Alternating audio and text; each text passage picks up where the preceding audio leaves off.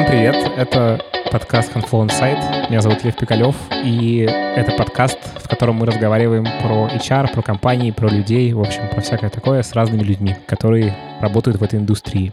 Да, нас, кстати, затронул тоже коронавирус, поэтому мы записываем этот выпуск удаленно. Хотя и гость, и я находимся в Москве, а в гостях у нас сегодня Сергей Шульга, экс-HR-директор ВК и сейчас бизнес-консультант. Вот. Привет, Сережа. Привет, Лев. Спасибо, что пришел к нам в онлайне. Спасибо, что позвали, да. Онлайн наше все. Окей, давай, наверное, познакомимся сначала. Расскажи про себя, про свой опыт, как ты вообще в HR попал. В общем, вот про это все. Окей. На самом деле в HR попал я довольно-таки очень интересно. Давай чуть вернусь к истокам. А, я до HR был системным администратором. IT было мое все, я прям погружался в компьютер, я прям их обожал. Вот. Я понял, что это все не мое, мне хочется общаться с людьми, хочется как-то их развивать, понимать все эти процессы. И пошел в институт по психологии управления. И у меня был замечательный преподаватель Воронова Эрмине Аршаковна, которая просто показала мне то, куда мне надо расти и развиваться. Она сказала, что, Сереж, вот иди в HR, это прям твое, ты прям э, в этом найдешь себя и сможешь развиться. Так я, э, учась в институте, сначала был в небольшой компании, пробовал себя в роли э, researcher а, потом попал в купонный бизнес, тогда был бум на всякие купонники, Купи-купон, Groupon, Биглион, все такое. Вот. Я работал в Купи-купоне с командой, мы быстро росли, мы там буквально с 50-70 человек выросли за меньше, чем полгода до 300. Это был крутой прям опыт. После мы с генеральным директором Купи Купона начали развивать стартап, онлайн-бронирование столов. После этого у меня жизнь затянула в самую, наверное, крутую эйфорию, которая могла со мной случиться. Это в digital-маркетинг. Я попал в рекламное агентство «Нектарин». Это креативное агентство, которое славит своей бешеной популярностью с точки зрения нестандартных идей, подходов и команды. Вот там как раз начал развиваться, выступать в роли руководителя HR, начал знакомиться с клиентами, начал залазить во все процессы, понял, что мне интересно все, что связано с людьми в той или иной мере. И после этого как раз понял, что уже чуть уперся в потолок и перешел тоже в рекламное агентство, лидер по перформанс-маркетингу iContext, которое стало потом группой компании iContext Group. Там я, получается, проработал чуть менее пяти лет и выстроил все процессы, После как раз жизнь меня перетянула в новую сферу, которая сейчас активно, популярно растет и развивается. Это IT, это компания ВКонтакте. Давай, наверное, про последний твой все-таки опыт про работу в ВК. Э, ты сейчас можешь, да, говорить про ВКонтакте какие-то ну, вещи, там, про би- бизнес, не про бизнес? Да, какие-то могу, как мы с тобой обсуждали. Все, что в рамках идеи, я тебе сказать не смогу. Что-то, кто общее, в общих доступах, да, смогу. И с этим есть проблема, потому что в общем доступе, а ВКонтакте как мне кажется, довольно мало известно. То есть вы какой-то uh-huh. очень туманная компания. То есть ощущение, как будто про Google и там, э, не знаю, Apple больше известно с точки зрения устройства внутри, чем про ВКонтакте. Вообще, почему так? Это крутой вопрос. Давайте я чуть тогда сначала расскажу, как я вообще попал в ВК. Это прям интересная история. Работая э, в Icon, я еще понял, что хочется каких-то новых процессов, новых вызовов, челленджей. Периодически поступали предложения о работе, которые не рассматривал, потому что весь такой патриот, надо нести знамя, вести всех, все такое. Однажды на меня вышел очередной хантер, который сказал, слушай, в ВК есть крутая тема, нужно развивать HR. Я говорю, как так? В смысле развивать HR? Это ВК, там, наверное, крутые HR-процессы, там, э, крутой HR-директор и все такое. А как оказалось, по факту HR-директора у них как такового не было. Процесс существует, но их нужно во многом пересмотреть и показать какую-то новую линию прогресса, движения, то, с чем они, возможно, не сталкивались. И я подумал, что, слушай, а я же про ВК-то ничего не знаю, кроме того, что это соцсетка. Я даже не знаю, что у них внутри, какие у них там технологии все такое. И меня это реально бодрило. Так попал в ВК, и что у них есть? Главный, наверное, Давай так. ВК самое крутое и нестандартное то, что все думают, что в ВК невозможно попасть. То есть э, никто не знает о том, что в ВК там много открытых вакансий, постоянно идет расширение там команды, ищут крутых там спецов, а на рынок особо это не транслирует. Это на самом деле фишка ВК. То есть это исторически еще сложилось при Дурове, когда Дуров э, двигал идеологию того, что ВК работают только гуру-профессионалы и попасть сюда исключительно сложно либо невозможно. Эта идеология продолжалась там длиться и присутствует по сей день. Но при мне еще пытались эту историю чуть э, изменить, то есть начали пиарить там вакансии, начали говорить о том, что все-таки ВК можно попасть сложно, но можно. Трафик стал значительно увеличиваться. Начали действительно больше говорить о ВК с точки зрения работодателя и открытых вакансий. Но все равно по-прежнему все думают, что ВК это просто закрытая каста, это офис Зингери с своими переговорками страшными, где там... Там какие-то еще были истории про то, что, значит, там как подсвечивается башня, в зависимости от какого настроения, что там то ли у Дурова настроение поменялось, башня поменял цвет, то ли еще что-то. Смотри, да, в этом ВК очень технологично с точки зрения подсветки башни. Подсветку может менять каждый сотрудник в режиме онлайн. Есть приложуха, даже не приложуха, приложуха, а группа ВК, ты в нее заходишь, там выбираешь абсолютно любой цвет, и он сразу моментом меняется. А Вообще... типа по хексу выбираешь цвет? Ну, да, типа просто код цвета? Да, да, да. да. Ай, господи. И, и ты прям... Сама башня — это как одна из переговорок. То есть ты там можешь сидеть, приводить там клиентов, друзей, знакомых, либо просто расслабиться и менять подсветку. Самое крутое, когда в городе проходят какие-то ивенты, там праздники, крупные какие-то праздники, там День города, и угу цвет этих событий, подсвечиваю башню, и потом все начинают комментировать, о, круто, ВК в теме, на хайпе ловит, прям вообще ништяк. То есть, получается, вот эта тема с закрытостью, она в основном, э, в общем, то, что можно назвать исторически сложилось, то, что, в общем, как бы такой мар- маркетинговый флер в каком-то смысле. Да, это просто исторический шлейф, который тянется по сей день, э, который команда ВК постепенно пытается изменить, э, уходить от этой истории, но при этом, чтобы обязательно оставалось понимание того, что ВК не просто попасть. ВК — это крутая, сложная, технологичная компания с крутыми э, фишками, командой, и попасть сюда надо еще пройти очень большой там конкурс.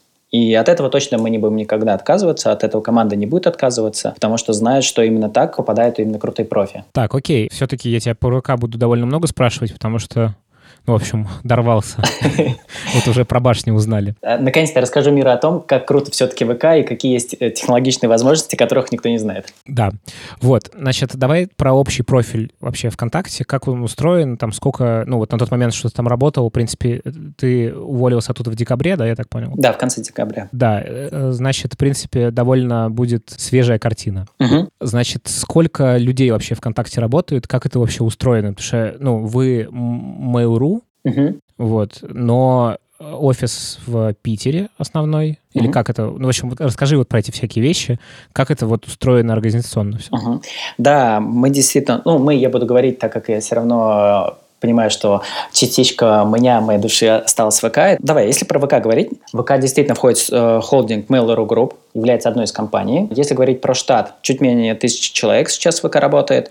Это большая команда поддержки, которая обеспечивает непрерывные ответы э, пользователей. Запросы совершенно разного характера. Я сам периодически там видел и был в шоке, насколько команда действительно профессионально и быстро отвечает и э, ловит какие-то хайповые истории, сглаживает негатив и повышает лояльность к бренду. Это действительно круто, потому что руководитель команды просто очень крутой идеолог, который это движет. Основные офисы действительно присутствуют в штаб-квартире Зингера, который находится в Санкт-Петербурге. Есть также офис в самом здании Mail.ru Group, который находится в Москве. Также в Питере есть еще несколько офисов, и не секрет, уже даже были несколько постов. ВК открыл еще один офис в Питере, который является побратимом Зингера, тоже с куполом, который визуально очень похож на штаб-квартиру.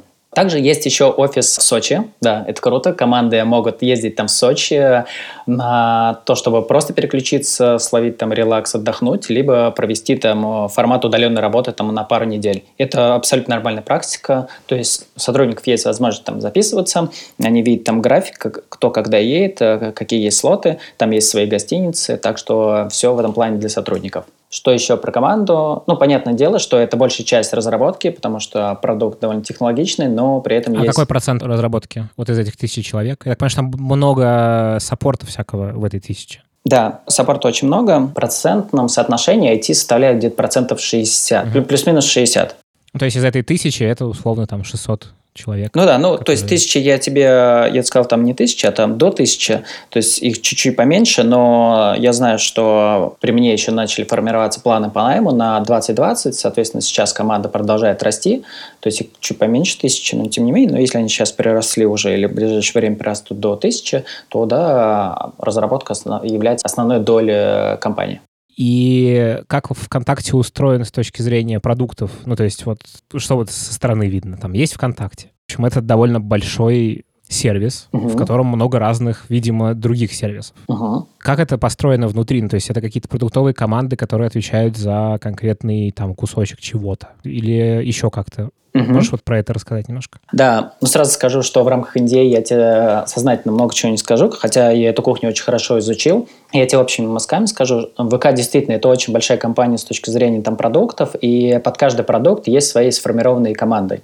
Не буду детализировать, как именно они формируются э, именно по людям и по процессам, но, предположим, если смотреть на ВК именно на, на ту же самую социальную сеть, то есть если ты заходишь, ты видишь ленту, ты видишь музыку, ты видишь сообщения, это все отдельные продукты. Это отдельно большие продукты mm-hmm. со своим роудмапом, который расписан там, на год, на два и более, и есть там четкое планирование. Плюс есть большой отдел там тестирования, который обеспечивает непрерывный функционал и ловит всевозможные баги, чтобы не выкатить на вне какие-то истории недопиленные до конца, так скажем. Есть при этом продукты, которые вне рамках там, социальной сети ВК. То есть есть, например, платежная история ВКПay, которая активно mm-hmm. развивается, которым пользуются уже там миллионы людей, вот, на которую сейчас делается тоже очень большая ставка.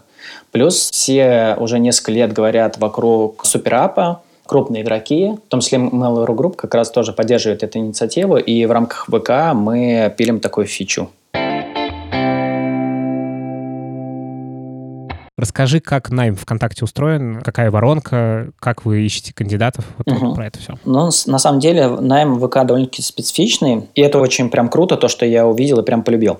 Как таковой, прям прозрачной воронки подбора именно в процентном соотношении нет, потому что она очень индивидуальна от позиции к позиции, от конкретного там сотрудника, даже от конкретной команды. То есть, к примеру, у нас есть там разные команды бэкэнда, в одну команду мы можем просмотреть там двух людей одного взять, в другую команду мы там должны посмотреть 10-15 человек, из них там до финала должны дойти там пятеро, из них мы там 2-3 должно быть финалиста, и одному мы там сделаем офер, но про запас держим еще одного. То есть примерно так. То есть э, это с точки зрения самой воронки, и мы этим гордились. Почему? Потому что нет бюрократии. Вообще ВК это не про бюрократию, это максимально про лояльный человеческий подход и все довольно-таки гибкое. Если говорить в целом про найм. Как я тебе говорил ранее, что в ВК довольно-таки сложно попасть, и это то, что мы ценим, это то, что для нас важно, поэтому у нас есть разные этапы отбора. В первую очередь, я точно могу сказать, ВК не работает по откликам. И вообще отклики максимально неэффективный источник трафа для нас. В основном это прямой поиск и хантинг. Все линки, джоб-сайты, э, различные формы сообщества это то, что постоянно мы прорабатываем, либо это какие-то даже внешние истории через конфы, через метапы. И, естественно, рефералка наше все. У нас есть крутая внутренняя программа реферального маркетинга, где за рекомендацию очень крутые плюшки получают наши внутренние сотрудники, ну, именно в деньгах. Это финансовые, да, плюшки? Да-да-да. да. Причем там э, финансовая мотивация может спокойно доходить до 100 тысяч за успешную рекомендацию. Вот. Угу. ВК в этом плане очень готов э, сильно вкладываться там, в людей и финансово мотивировать. Ну, то есть рефералка в свое время давала очень крутую конверсию, то есть до там, 30-40% закрыть через рефералку было. Ого, это, это очень много. Я, я тебе скажу, что это, это дофига. Это прям нереально много. О чем это в первую очередь говорит? Что внутренняя команда очень сильно замотивирована, чтобы присутствовали рядом э, те, кому они доверяют. То есть друзья, знакомые, неважно, но с которыми, с которыми им будет там не страшно за завтрашний день, что нужно будет там что-то переделать, еще что-то. То есть на доверие очень много строится. Поэтому именно рефералка так сильно выстреливает. А так всегда было? Ну, то есть это типа издревле или это вы как-то ввели в какой-то момент? Если говорить про финансовую мотивацию, это не так давно, там э, несколько лет назад там компания появилась, ну, то есть она изменялась, но именно текущая история с мотивацией, она утвердилась там не так давно. Но при этом в ВК всегда была история про то, что это компания друзей. При Дурове, большой команде, именно приходили друзья друзей, именно крутые профи, которых они лично знают. Потому что благодаря как раз такой идеологии, подходу смогли сформировать очень топовую команду, которая могла конкурировать на рынке и выкатывать действительно крутой продукт и прям захватить там крутую нишу. Потом, естественно, когда начали там сильно расти, уже пришлось развивать там HR-команду, приходилось там развивать команду рекрутмента, смотреть там людей и вовне и так далее, и так далее, потому что рефералка ну, в свое время тебя ограничивает, у тебя заканчиваются там друзья, которых ты знаешь или которые готовы прийти. Но все равно она продолжает работать и приносит очень крутую конверсию. Если говорить про внешнюю историю, когда работает наша команда рекрутмента. Как говорил, это прямой поиск либо хантинг. Если говорить в целом про процессы, сначала команда рекрутмента на основе там, профиля должности, которую она обсуждает там, с заказчиком, с внутренними командами, очень сильно там фильтрует тех людей, которые им там подходят. Они сами проводят собесы по скайпу, преимущественно стараются по скайпу, чтобы там не тратить время будущего там сотрудника, чтобы оценить, насколько действительно он прям подходит по первичному фильтру потом уже согласуют там с командой, насколько они готовы смотреть, и после организуется там встреча с командой, на которой присутствует сразу несколько сотрудников. Для чего это сделано? Чтобы, если у тебя будет, ну, как будущего руководителя, какое-то хорошее впечатление, либо там привзятое отношение, ты можешь не увидеть каких-то качеств, скиллов сотрудники из твоей команды или даже из других команд смогут это увидеть. То есть, знаешь, как называется своего рода там, оценка 360. И у нас обязательное правило, на собесе присутствует там минимум там, двое-трое сотрудников, чтобы побольше рассказать о различных командах продуктов, но и в то же время, чтобы получше узнать, насколько вообще ты нам подходишь. Потому что как таковой, вот забегать вперед, процент текучки минимальный в ВК. То есть э, в прошлом году, ну, я как бы в цифры сильно углубляться не буду, но серия там составляла 3-5%. И это важно, потому что из ВК очень редко уходят. Если уходят, то по причине того, что они открывают свой бизнес, либо они уезжают куда-нибудь там э, в Кремниевую долину. Почему все это происходит? Потому что вот как раз есть такой очень э, хороший э, жесткий фильтр, где мы встречаемся несколько раз, где с тобой общаются разные команды. После этого у нас еще есть этап, Иногда мы принимаем сами решение, что все, круто, чувак, ты прям э, тот, кого мы хотели видеть, прям приходи хоть завтра. Либо в большинстве случаев мы приглашаем на еще одну встречу, где ты вновь общаешься там с командой, чтобы ты переварил, э, задал какие-то новые вопросы, и мы с своей стороны новый вопрос задали. Бывает, мы делаем небольшой тестовый режим, приглашаем в офис, чтобы в формате лайфкодинга посмотреть, как он работает. То есть тебе прям дают ноутбук. Это типа на один день или как-то на... Не-не, это не тестовый день, это лайфкодинг на несколько часов. Ты приходишь как кандидат, тебе дается ноутбук, тебе дается задание, ты его делаешь. И мы смотрим, как ты пишешь код, какие технологии ты используешь, какая твоя логика, и с тобой общаются, спрашивают, почему так происходит. То есть это такое собеседование, но оно называется лайфкодинг. То есть это практика, которая там во многих там международных компаниях присутствует в том числе. Бывает такое, что мы даем тестовое задание на дом, при этом не ограничивая сотрудника во времени. То есть ты сам выбираешь, сколько тебе нужно. День, два, недели, две, месяц, без проблем. То есть в этом плане мы не готовы бежать вперед паровоза, чтобы побыстрее закрыть вакансию. У нас были сотрудники, которые там по месяцу, по полтора делали задания, и они нам подходили, они сейчас работают и являются там лидами команд. Это абсолютно нормально. У нас порой периодически горят вакансии, приходит очень много откликов, но, как я тебе говорил, нам действительно нужны только сильные профи. И бывает, что у нас очень многие вакансии горят, подолгу там закрываем, там по месяцу и поболее, но мы не готовы жертвовать качеством. То есть мы готовы, и команда в том числе разработки понимает, готова пойти навстречу, чуть подождать, но чтобы действительно попал в команду тот, который сможет привнести что-то новое, который выведет там на новый уровень, а не чтобы только закрыть дырку. Окей, ты сказал, что очень хорошо работает реферальная программа. Какие еще каналы? Конференции, ты сказал? Да, конференции метапы очень круто выстреливают. Наши внутренние, на которых мы присутствуем, которые сами организуем, либо выступаем в роли э, со стендом присутствуем. И еще есть э, очень сильная программа взаимодействия с вузами. То есть у нас очень такая сильная стажерская программа, где на выходе мы получаем ну, это мы их так называем стажерами, но по факту это те сотрудники, которые на рынке э, могут спокойно котироваться в роли там спецов, не джунов, но даже джун плюс middle. Это говорит о том, что мы на стажерской программе очень сильно прокачиваем, обучаем наших стажеров, и придя потом к нам, они получают именно конкурентную ЗП и становятся там крутыми разрабами. То есть, получается, с джуниорами вы довольно активно работаете? Да, да. Просто есть разные там стратегии работы с джуниорами, Угу. Многие компании вообще от этого отказываются, потому что это очень большие, в общем, косты в целом на то, чтобы научить, вывести и удержать, самое главное, потом, после угу. всего этого. То есть у вас вот эта часть костов, она сначала уходит, когда вы, собственно, их там менторите, с ними работаете и учите. Ну да, смотри, это необычный процесс, когда ты ищешь себе джуна и потом его растишь. То есть у нас есть целая сформированная программа, то есть давай назовем такой внутренний институт джинов, где мы сначала проводим а, внутренний конкурс. Очень большое количество людей, которые хотят поучаствовать в этом конкурсе и потом прийти в роли там стажера джина в нашу компанию. Мы проводим первичный отсев, очень довольно-таки жесткий. Потом берем там на стажировку там 12-15, может быть даже спокойно там 20 а, спецов. Они проходят двухмесячную, иногда трехмесячную стажировку. И по окончании ее мы принимаем уже решение, кто попадает в нашу команду. И стажеры еще вчерашние, которые проходили эту стажировку, прекрасно понимают, что если вдруг они не попадут в ВК, они смело потом могут устроиться практически э, в любую IT-компанию, как минимум на Джун, Джун Плюс, либо даже на медловскую позицию. Вот прям без проблем, потому что очень э, сильная программа. Ну и плюс мы очень требовательны во время отбора. А это бесплатная программа? То есть они не платят ничего за это? Не-не, нет, мы платим стажерам нашим. А, то есть это еще и оплачиваемое с вашей стороны, получается?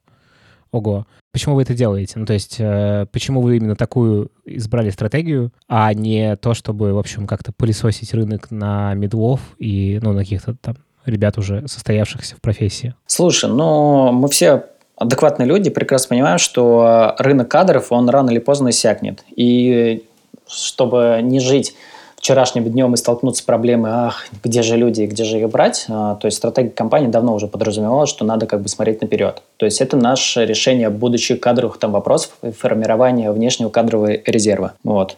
Плюс э, на этих стажировках мы ловим очень крутых ребят, которые начинают развивать какие-то новые направления, о которых мы, например, раньше не задумывались. То есть, например, там история там, с искусственным интеллектом, машинным обучением. И стажеры в этом плане, они более там ушлые и э, смотрят на рынок там шире с точки зрения там каких-то технологий и дают нам э, какую-то, знаешь, как и называют, там свежую кровь, свежий взгляд. Угу. А еще, я так понимаю, вы проводите хакатоны? Да.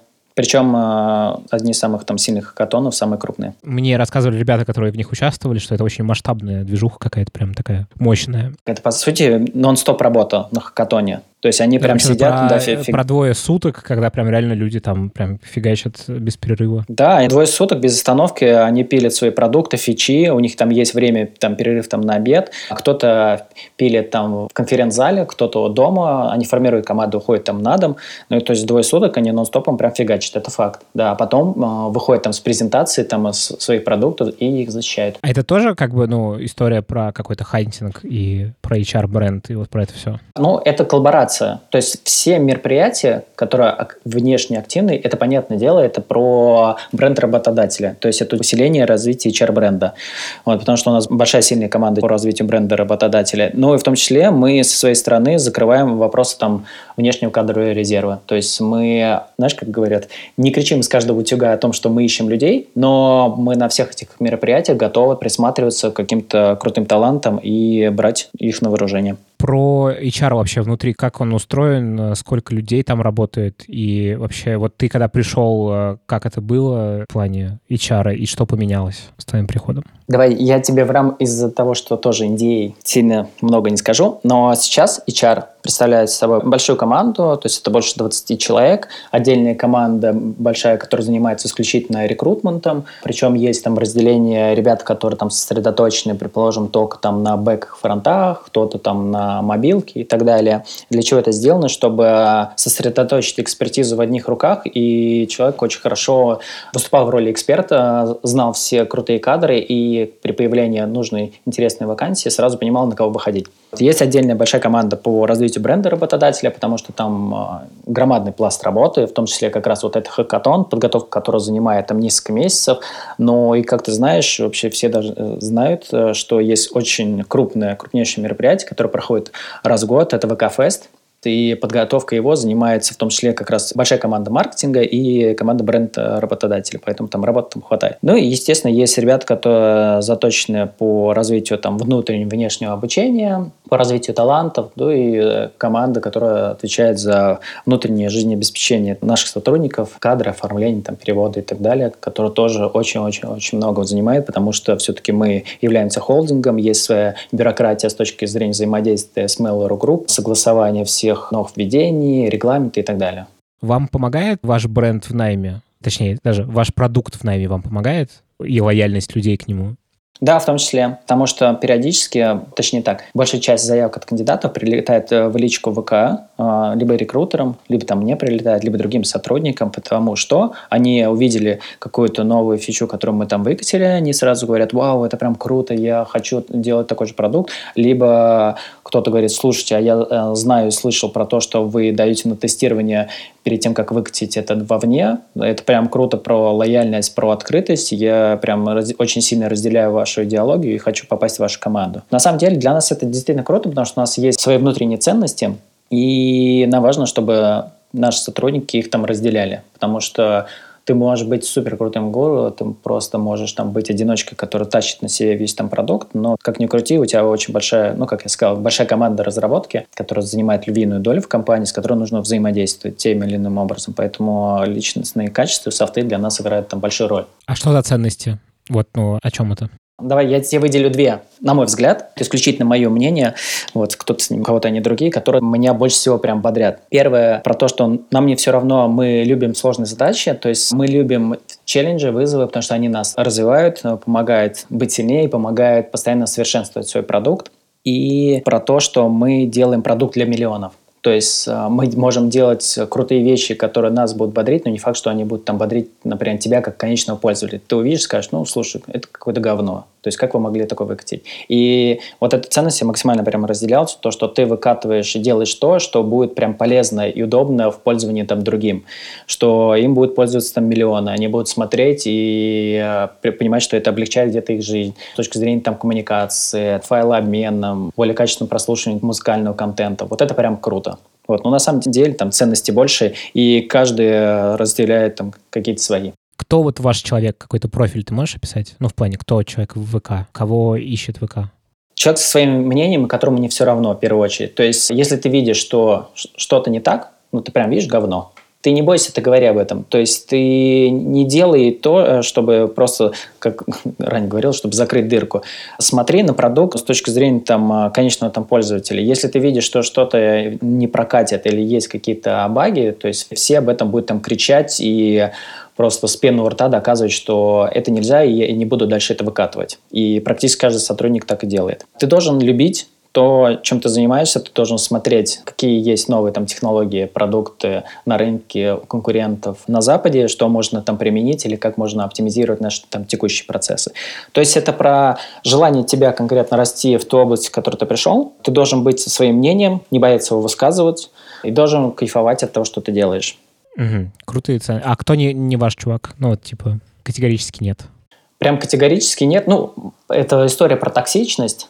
То есть э, ты, конечно, знаешь, это прямо сложно так описать тебе какими-то э, там шаблонами. Это больше там через собеседование, либо там тестовые там задания оценивается, когда человек токсичен абсолютно во всем, что он делает. То есть он идет в спор ради спора, и его там какие-то убеждения абсолютно там не бьются с внутренними убеждениями команды. Причем у каждой команды они могут там быть свои. Но на самом деле, как, как показывает там тоже опыт, сотрудник, который приходит и совсем соглашается, тоже очень плохо приживается. То есть они заведомо знают, что фича говно, они молчат, даже если они там в команде, которая отвечает за релиз, они все равно молчат, это выкатывается, и потом все равно вопрос к ним, почему вы пропустили. Ну, я подумал, что, ну, наверное, так надо. Ну, как бы я не стал там спорить. Нет, вот как раз э, это фиговая история. А вот где эта грань между токсичностью и высказыванием мнения и нежеланием делать говно? Ну, то есть это же вообще слово «токсичность», оно такое как бы очень... Для одного токсичный чувак, который говорит, блин, мы тут делаем какое-то говно, давайте не делать говно, а для кого-то токсичный это чувак, который, ну вот, не знаю, не высказывает свое мнение и, типа, забивает на то, что что-то плохо. Вот что вообще такое токсичность с вашей точки зрения? Но ты в этом плане абсолютно прав, что у каждого свое понятие токсичности. Про высказывать свое мнение, смотри, мы когда на собесе общаемся с нашими будущими кандидатами, мы сразу создаем там, а, моделируем кейсы, чтобы они могли чуть пофантазировать, поспорить, чтобы как раз посмотреть, для чего вот они спор затевают.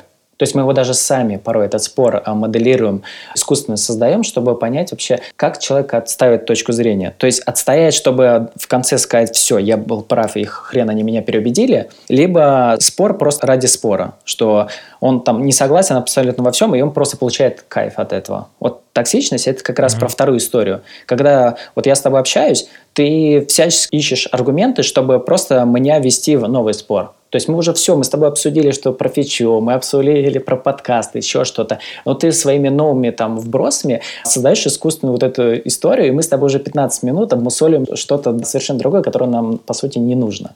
И я в конце беседы понимаю, что я выжат как лимон. У меня уже нет никакой силы и энергии. Я думаю о том, как бы закрыться в комнате и помедитировать часа два, никого не видеть. Вот это история про токсичность. Он получает от этого кайф. А еще если вернуться к профилю человека, ну, тоже есть разные там способы подхода к найму. Вот ВКонтакте это про в основном про hard skills или про soft skills, что бы это ни значило. Ну, типа, вам э, проще подходящего по ценностям человека докачать с точки зрения технологий там и каких-то умений, или э, как бы технологии, умения, они в любом случае на первом месте, в общем, угу. как ВКонтакте это устроено было? Вот это про уникальность компании во всем. Как я тебе говорил, у нас очень сильно отличаются требования процессам к задачам от команды к команде. То есть есть вот команда, no-name команда фронта, которая хардскиллы стоят на первое место, и они готовы пожертвовать софтами, потому что они понимают, что он может быть забитым интровертом, сидеть ни с кем не общаться, но мы готовы на то, чтобы он был там крутым профи, который все пилит. Для другой команды тоже того же самого фронта, но других продуктов, софты является первым приоритетом, потому что это про историю про обучаемость, про его там адаптацию. Они не понимают, что он будет взаимодействовать еще там с пятью разными там командами.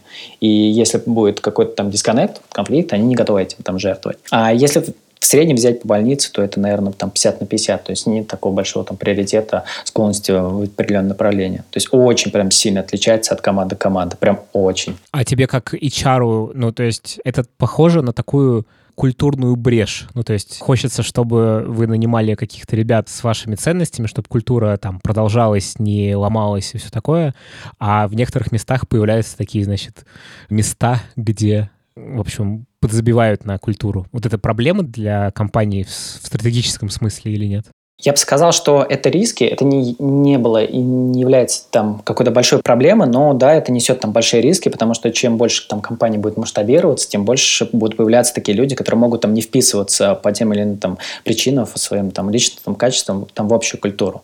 Мы уже, естественно, об этом там задумывались и поднимали неоднократно вопрос в тех командах, которые там главным приоритетом ставят там харды там на 80 или там на 100%. Мы всячески пытались а, пропушить историю, что нет, давайте мы софты будем тоже оценивать и будем стараться, чтобы, если он где-то по хардам не, не дотягивает, чтобы он там нам подходил по ценностям, и мы готовы там его брать. Помимо этого, так как все равно штат растет, у нас все равно был там план по определенным внутренним там, мероприятиям, где мы старались выработать внутренние какие-то ценности, а любовь к конкретным продуктам компании, чтобы сеять вот эту любовь и амбассадоров бренда везде, где это возможно, так скажем. А как вообще вы с культурой работали? Ну, то есть кажется, что в какой-то момент, когда компания становится не очень маленькой. Вот эти вопросы масштабирования, они очень резко встают, что ты в любом случае как бы фильтруешь не так круто, как ты фильтровал, когда вас было 50 человек. И вот на масштабе там условной тысячи это вообще возможно эти ценности как-то сохранять? Вообще что с этим делать? Ну типа как с культурой работать так, чтобы она не вымывалась? Смотри, прикол в том, что ценности именно в большом его понимании, прям в структуре и так далее, были сформированы не так давно. Они как раз сформировались в момент моего прихода, и большая часть сотрудников как раз участвовала при формировании этих ценностей. Это не что-то сверху было там спущено, это собирались несколько несколько фокус-групп, проводилось много опросов, индивидуальных там бесед. Э, у старичков мы выпрашивали, вытягивали там инфу, что действительно их бодрит, почему они здесь в ВК, почему они считают, что там круто здесь работать. Поэтому при их формировании, а у нас уже тогда было 700-800 человек, уже большая часть сотрудников всячески это разделяла. Про то, что как с этим там дальше жить, особенно когда большая компания и вообще насколько это управляемо, скажу, что в большей степени, да, управляемо, потому что у нас, например, одна из наших ценностей даже давай я тебе две назову. Во-первых, что мы не корпорация, у нас нет... Еще две. Да, да, да, да, все расскажу. Но я специально, я знаю, как точно они звучат и какую идеологию они несут, но я тебе специально говорю так, чтобы тебе было понятно, но совсем все карты не раскрываем. Вот. Про то, что мы не корпорация, то есть у нас отсутствует, возможно, там бюрократия, для нас это действительно важно, мы не хотим уподобляться каким-то крупным там гигантам, где у тебя при выпуске нового там продукта или всяких отпусков или чего угодно, вот что тебе в голову придет, что нужно это согласовывать, там, не знаю, с двумя-тремя там а, людьми еще подписывать там кучу бумажек, у нас этого нету. Мы специально историю это дальше пропагандируем, масштабируем, потому что нам важно, чтобы, хоть мы не такая семейная компания, как были раньше, понятное дело, у нас уже там не 50, там, почти там, тысяч человек, но мы всячески придерживаемся вот этой идеи, что мы не хотим превратиться в корпорацию. Понятно, какие-то процессы у тебя все равно будут автоматизированы, будут по корпоративным стандартам, без этого не крути, но у тебя, вот у, у любого сотрудника, это вот про, про ценность ВК, вторая про то, что нам не все равно, есть возможность прийти абсолютно в любой продукт, в любую команду и сказать о том, что, по его мнению, неправильно работает или он считает, что должно работать по-другому. К примеру, вот ты, не знаю, ты там пилишь там фичу, музыку. Есть я как HR. Стену. Да, стену, ленту. И прихожу, я как HR говорю, блин, все, конечно, круто, но почему мы, например, там не, не делаем в ленте там доп. рекламы? Или почему так много рекламы, давайте ее там уберем, потому что я, я считаю, что она очень сильно там спамит ленту. Или давайте сделаем а, по подобию тому, что сейчас там есть там на американском рынке. И команда воспринимает это не со стороны, что, блин, ты что сюда пришел? Какого хера, у тебя нет HR-задач? Э, нет, они меня воспринимают так, что круто, он увидел со стороны вещи, которых мы, возможно, и видели, и давайте попробуем вместе это решить. Я могу вместе с ними дальше участвовать в реализации этого там продукта, помогать им, консультировать до конца, либо просто закинул идеи и ушел дальше работать. Ну, то есть тут на свое усмотрение. Скажу честно, придя в компанию, то есть для меня это было чуть странно, чуть дико, потому что я с этим никогда не сталкивался в таком формате. То есть приходили ко мне в HR команду, то есть я пришел выстраивать большую HR команду со всей там стратегией, процессами. У меня был там свое видение. И мне первый месяц приходило очень много людей с разными идеями, комментариями, критикой, и я не мог понять, что происходит, вы зачем лезете в HR, вы же не, ну, как бы это не ваша профессиональная область. А потом я как бы, знаешь, как бы подсел на эту иглу счастья и понял, что... То есть я научился просто фильтровать и вычленять какие-то действительно здравые, крутые вещи и не относиться к этому из серии, что вы лезете в мою вотчину, а то, что им не, не все равно. Им реально не все равно, и они хотели вместе делать э, крутые вещи. И это прям действительно круто. Я э, в других компаниях с этим не сталкивался, и для меня это было прям э, реально открытием, и я прям до сих пор кайфую от такого. Смотри, вот ты сказал про ценность без бюрократии и вот этого всего. Вот. А как это, возможно, сочетается вообще с мейлом и с тем, что вы мейл? Угу. Спасибо тебе за вопрос. На самом деле, многие про это спрашивают, особенно спрашивают про то, как мы вообще взаимодействуем с мейлом и превратились ли мы в такую большую крупную корпорацию. ВК хоть и ходит большую структуру мейла, при этом является таким внутренним сервисом, у которого там свои процессы, свои задачи и там своя команда и своя культура. Мы долго это сохраняли и сохраняем по сей день. То есть взаимодействуем мы с мейлом тоже по разным задачкам, но так скажем, на общую корпоративную там, культуру и э, бюрократию они там сильно не влияют. Это прям факт. То есть у нас нет э, необходимости перестраивать все процессы под э, все, что принято в МРГ, в том числе даже рекрутмент. Ну, давай так, на момент моего ухода у нас разные базы подбора были, хотя Mail предлагал историю это объединить. В том числе мы как раз не хотели это делать, потому что мы понимали, что мы будем чуть-чуть бюрократичны в плане там подбора, потому что будет единая система, соответственно, будет там единые процессы, а у Mail там свои процессы, у нас они другие сильно там отличаются.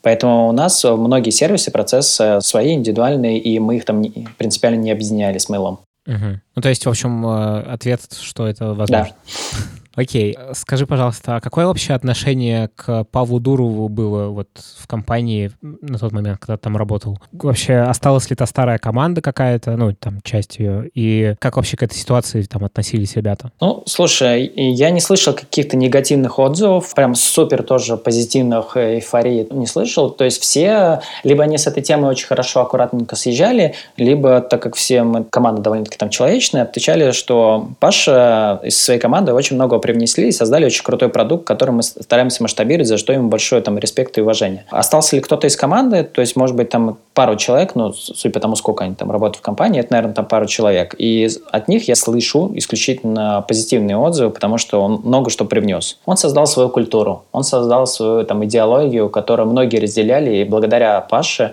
команда стала лидером там рынка. Благодаря Паше сформировалась очень сильная команда. Благодаря Паше команда не боялась экспериментировать и делать там крутые фичи. И что бы он там ни делал, каким бы человеком он ни был, он оставил очень крутой след. А в основе вашей вот текущей культуры от Паши там осталось что-то или нет? Скорее нет, чем да, потому что, во-первых, очень сильно поменялась команда, очень сильно рынок поменялся, ну и плюс мы ну, стали в коллаборации экосистемы при Mail.ru Group, соответственно, многие вещи мы стараемся с ними аффилировать, делать, поэтому она поменялась. Собственно, мы начали с того, что вы на рынке такая очень закрытая компания, о вас мало что известно, а ВКонтакте мало что известно. А вот почему это так продолжается? Ну, то есть, понятно, исторически исторически сложилось, так было изначально. В чем смысл не открывать карты? Почему как бы так все э, за стенами хранится? Смотри, это не, сейчас не продолжается, это как раз э, то, Давай так. Мы в том числе сформировали новую стратегию, которая основной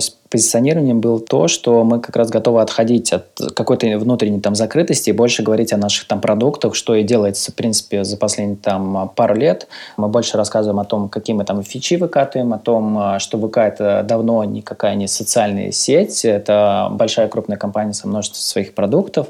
Что точно мы хотели бы оставить? Частично закрытую историю про подбор. Почему? Потому что мы не хотим создавать искусственно там созданный вот этот поток трафа, который есть в крупных компаниях. Это не хорошо, не плохо. Но, к примеру, там одна из идей позиционирования там Яндекса в том, что они нанимают практически с каждой своей активности, там с конференций, с метапов, постоянно делают там лендинги на привлечение там и формирование найма. Это их основная фишка, они как бы не скрывают этого. Вот ВК не про это. То есть мы специально еще внутри много обсуждали там с командой, что мы не готовы придерживаться такого мнения, мы не хотим создавать вот этот как раз большой поток найма, нам важно, чтобы у сотрудников осталась сформированная картина, что ВК сложно, не всегда возможно, но все-таки возможно попасть. Главное, чтобы у них сохранилась история, что в ВК очень сложно попасть. Потому что все, кто знает э, частично либо большую часть команды ВК, прекрасно понимают, что это сотрудники, которые призеры Олимпиад, крутые там спецы, которые востребованы там на рынке и которые там признаны в, ну, в своих там специализированных там сообществах как э, гуру, эксперту, которых можно попросить там мнение, либо какой-то экспертной оценки. И многие, которые приходят на собесы, говорят, что я хочу конкретно к этому человеку, потому что я его там знаю, не знаю, 5-10 лет. Я хочу конкретно в эту команду, потому что там есть раз, два, три, которые выступали на конференциях и, и рассказывали такой фичей, который я просто там полюбил. Вот, вот это для нас ценность, mm-hmm. которую мы как раз хотим сохранить. Понятно. Еще такой вопрос про, ну, Использовали ли вы продукт сам ВК для поиска? Вообще в подборе это развито, не знаю, ну, то, что вы имеете доступ к большому количеству всяких социальных данных, и использовали вы вот эту, ну, там, условную рекламу ВКонтакте для привлечения или нет? Нет, в таком плане мы его не стали использовать. У нас есть э, другие источники. Плюс мы не хотели это делать по той причине, потому что есть риски, что часть пользователей может очень негативно отреагировать. Кто-то может негативно, потому что зачем мне пишете, кто-то может отреагировать, а как вообще поняли, что у меня есть эта информация. То есть мы открытая крупная компания, и нам очень важна репутация. И если вот такими действиями мы понимаем, что есть риски, что репутация пострадает, мы этим пользоваться не будем. Мы, например, с тех же самых метапов, конференций, мы не всем начинаем а, бомбить там сообщениями, а мы предварительно у них собираем фидбэк, готовы ли, ли они предоставить информацию и заинтересованы ли они там в будущем там поиске, либо чтобы пообщалась с ними там команда рекрутмента. Только после их там согласия мы уже формируем у себя там список и начинаем там точно прорабатывать. Про Handflow. Был ли у тебя опыт использования э, сервиса и вообще что ты про это думаешь? Да, был. В контексте мы как раз пользовались Handflow. Перед тем, как его использовать, я провел мониторинг различных систем. Вот, и даже такой мини-тендер объявил, и потом выбор в итоге пал на Handflow. А почему? Почему? Ну, на самом деле очень много факторов. Давайте просто парочку перечислю, почему я выбрал там Handflow. Визуальный интерфейс. Мне очень интуитивно было понятно, где, куда, что и где хранится информация. Фидбэк с наших заказчиков, внутренние менеджеры, которые также выступали в роли там, нанимающих менеджеров и давали там фидбэк. И гибкость поддержки, ну, из самого Миши. То есть э, такая открытость, э, коммуникация и нахождение каких-то общих точек мало у кого есть. Поэтому Handflow. Handflow до сих пор остается той системой, той платформой, которую я прям э, обожаю. И знаю, что они с тем же самым э, Mail.ru Group очень много крутых фичей запилили, которые даже генерят свои дашборды, которые помогают рекрутеру практически ничего не делать, нажать одну кнопку, у него сформируется офер, и все заявки во все кадровые службы, в том числе сформируется онбординг. Ну, черт возьми, это прям, это прям круто мало какие системы могут этим похвастаться. Слушай, ну круто. Спасибо тебе большое. Тебе спасибо. Это был подкаст Handphone Сайт. И у нас в гостях был Сергей Шульга, экс-HR-директор ВК и сейчас бизнес-консультант. Вот, э, подписывайтесь, ставьте нам оценки, ставьте лайки постам в соцсетях, делитесь ими и не болейте, пожалуйста. Не надо сейчас болеть. И вообще не надо болеть. Вот. Спасибо и пока. Все, спасибо, всем пока. Было очень приятно пообщаться.